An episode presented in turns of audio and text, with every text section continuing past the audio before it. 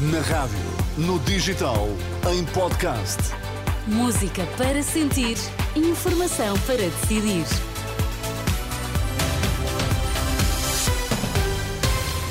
Primeiro conheça os destaques, logo depois, edição das 8 na Renascença. No fecho da convenção da AD, Luís Montenegro promete apoios para os idosos, descida do IRS e vouchers, cirurgia para que ninguém espere uma hora a mais. Dominado o incêndio na fábrica Type Electronics. Boa noite. No encerramento da Convenção da Aliança Democrática, o líder do PSD apresentou uma longa lista de promessas: aumentar os apoios para os idosos, uma reforma fiscal que passa por baixar o IRC, cortar o IMT na compra da primeira habitação e uma taxa máxima de 15% IRS para os jovens até aos 35 anos. Manuela Pires, houve ainda promessas na área da educação e também do Serviço Nacional de Saúde neste longo discurso que ainda continua que continua e ao fim de várias horas, desde as 11 da manhã, que se ouviu eh, pela primeira vez nesta convenção as palavras de eh, Vitória. Luís Montenegro, que discursa já há 46 minutos, apresentou finalmente algumas propostas do programa eleitoral.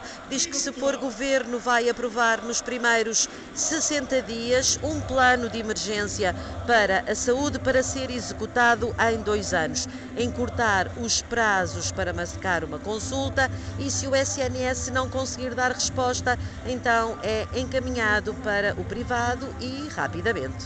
Vamos atribuir automaticamente um voucher de consulta ou de cirurgia sempre que se atinja o tempo máximo de resposta garantido. Ou seja, sempre que esse tempo que está definido for ultrapassado uma hora, o utente recebe o voucher para escolher o prestador de serviço e para ir à procura da resposta que o Estado não conseguiu garantir é o plano de emergência da Aliança Democrática. Luís Montenegro, que já eh, disse também que na área da educação vai ser uh, retomado uh, a avaliação final, também o pagamento do tempo de serviço aos professores e uma palavra muito especial para os mais velhos. Depois do governo de Passos Coelho ter cortado pensões e reformas, Montenegro sabe que essa foi uma medida que ainda está presente em muitos portugueses, daí a necessidade de dizer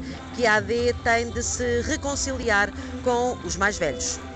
Esta é a altura de nos reconciliarmos com os pensionistas e os reformados de Portugal. Sei bem que muitos têm as suas dúvidas e mesmo algum receio em apostar em nós. Não vou discutir as razões pelas quais isso possa acontecer. Luís Montenegro diz que só a sua palavra pode garantir que vai lutar contra o isolamento e a solidão dos idosos. O líder do PSD uh, eh, disse também que a AD vai aumentar o valor de referência do complemento solidário para idosos para 820 euros. Esta ideia já tinha sido avançada no Congresso do Partido em novembro. Agora Montenegro anuncia mais apoios na compra de medicamentos e também no tratamento de doenças crónicas e o reforço dos apoios na compra de medicamentos.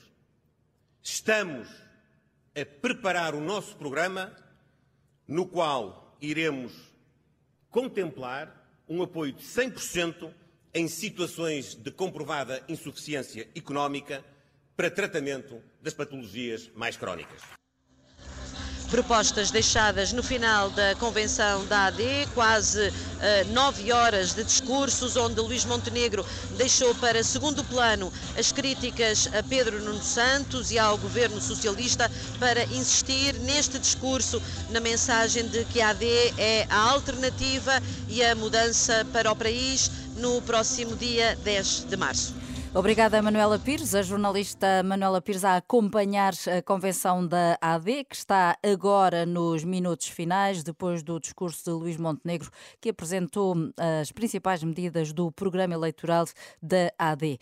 E Pedro Santana Lopes, que foi líder do PSD, abandonou o partido, juntou-se de surpresa a esta convenção, onde disse que o Partido Socialista não merece ganhar em março. Santana Lopes deu o exemplo de José Mourinho, que foi recentemente despedido. Agora, até um treinador português alguns dizem que é o melhor treinador de futebol português, outros dizem que é o melhor do mundo, foi despedido do seu clube.